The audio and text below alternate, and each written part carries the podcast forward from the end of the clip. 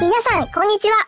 寿司动漫乌冬面，温泉樱花富士山，日本还有多少秘密不知道？银红酱来解答。日本便利店和成人杂志。我们看日剧、追日番，爱木村拓哉，称呼新垣结衣为老婆。但对于一衣带水的日本，我们还知之甚少。别等了，来听霓虹酱画日本吧。 现在的日本，海外游客和外国居民越来越多，便利店的顾客也随之呈现多样化，并且在便利店工作的外国人也大大增加。而让这些外国人最感惊讶的是，便利店里出售成人杂志。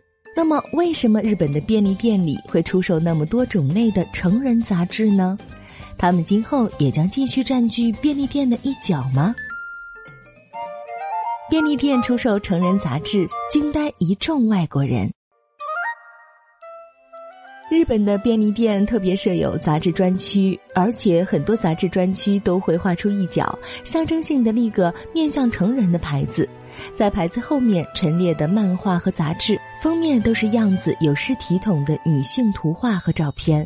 来过日本的很多朋友可能也都注意到了吧？为此，经常能听到外国人说，他们无法相信在便利店会看到这幅光景，不禁让人口瞪目呆。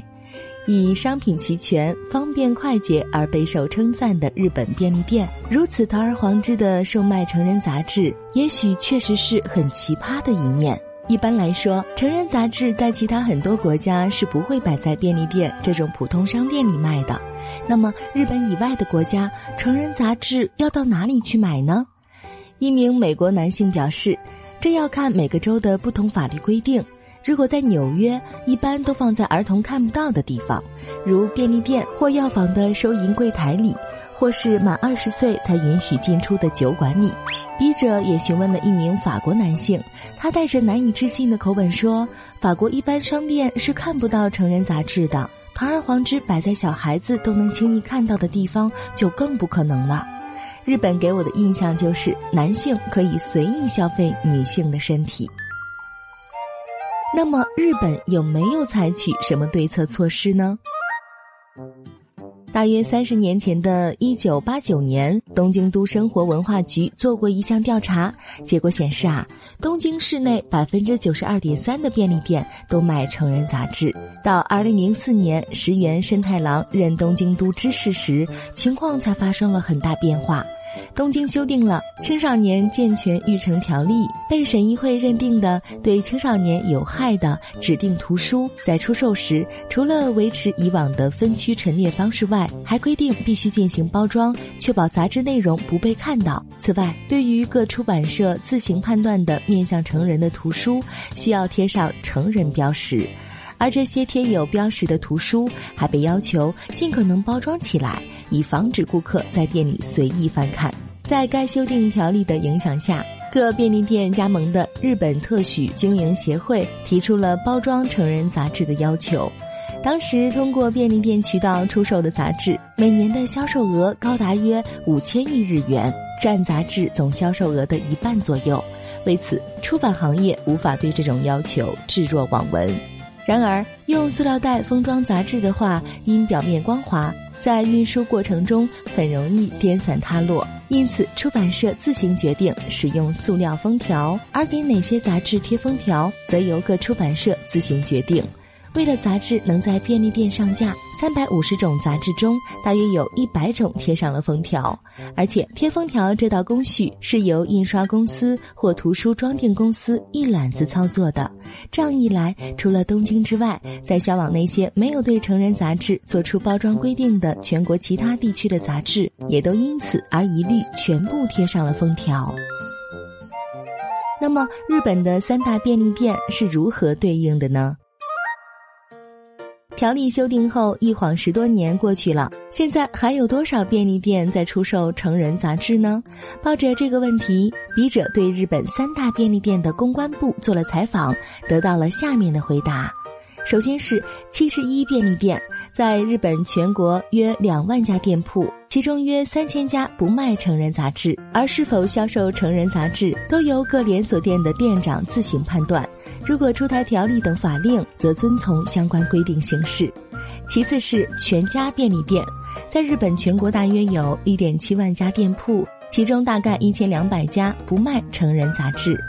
而是否销售成人杂志，也是由各连锁店的店长自行判断。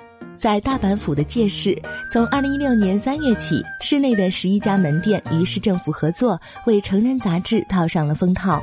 第三是罗森便利店，在日本全国约有一点三万家店铺，其中约有两千五百家不卖成人杂志。是否销售成人杂志，同样也是由各连锁店的店长自行判断决定。成人杂志是单价较高的杂志，为门店的销售额贡献良多，因此在很多时候让人难以做出舍弃的决定。而行业老四的 Mini Stop 做出了下架成人杂志的决定。日本便利店多是特许经营方式，每个店铺都有店长。三大便利店都把是否销售成人杂志的决定权交给了店长，而跨国零售业巨头永旺旗下的行业老四 Mini Stop 却统一做出决定，下架全国约两千三百家门店的全部成人杂志。此举是由千叶市的建议促成的。为迎接二零二零年东京奥运会和残奥会，永旺总部所在地千叶市以提升城市形象、关怀女性儿童为目的，二零一七年二月公布了将在市内部分便利店试行用不透明薄膜包装成人杂志，遮挡封面部分内容的措施。但便利店以这样做会增加店铺负担为由，不愿配合，导致这次试验流产。受此影响，迷你岛决定直接下架杂志，而非遮掩部分封面。其实，迷你岛以前就有带着小孩来店的顾客抱怨，成人杂志摆在小孩子能看到的地方，感觉很不好。成人杂志摆放在去厕所时一眼就能看到的地方，等等。在下架之前，迷你岛和行业三巨头一样，都将是否销售成人杂志的决定权交给了连锁店的店长。女员工纷纷点赞，真给力！迷你岛公关部负责人对决定下架的理由做了这样的说明：成人杂志的销售额早已跌破杂志整体的百分之十，而我们认为，如果想要创建舒适、便利、服务大众的便利店，就必须毅然而然地做出某种决断。而就在这个时候，千叶市的建议给了我们很大启发。于是就果断地做出了下架成人杂志的决定。二零一七年十二月，他们率先在总部所在地千叶市下架成人杂志。二零一八年一月，又推广到全国各家连锁店。各家连锁店的女员工们纷纷点赞，真给力！因为以往他们在货架上陈列成人杂志的时候，看到或拿在手里都会心生不快，还有抵触情绪。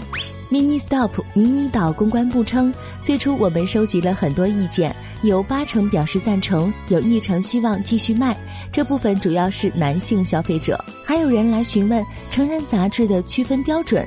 但就我们公司而言，即便停售一类杂志，也不过是一种常规操作罢了。这与下架一些不畅销的商品，换成其他商品出售的做法没什么不同。那么，如今在日本买成人杂志都是一些怎样的人呢？要说便利店是怎么决定出售哪些杂志的？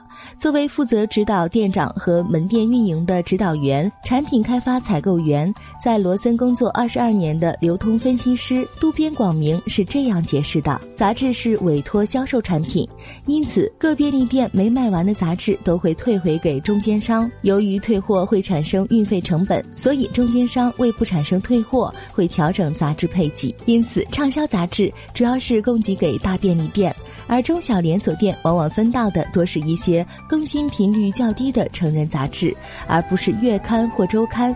而另一方面，札幌博野和福冈中州等红灯区的便利店出售种类丰富的风俗信息杂志，有些门店光靠这类杂志每个月就能卖三十万日元。但除了这样的个别门店之外，成人杂志几乎是卖不动了。渡边说。成人杂志的单价是四百到八百日元，普通规模的便利店一般两天也就能卖一本的样子。现在这个时代，只要会上网，比成人杂志尺度更大的东西都唾手可得，还是免费的。所以来买这类杂志的都是些不会上网的老年人。不仅是成人杂志，就连整个杂志行业的销售，最近十年都降低了六到七成。实际上，如今走进东京的大牌便利店里看一看，就会发现有些地方连杂志专区都没有了。七十一便利店从去年九月起推出了杂志门店自提服务，在门店或网上定期订购杂志后，可到门店去自取。全家便利店也与出版社携手，在门店售卖畅销电子书《全家精选 Books》。顺应网络时代要求，便利店里的杂志和书籍的销售方式也在发生变化。所以，别说成人杂志，就是普通杂志，在不远的将来，或许都会从日本便利店消失踪影。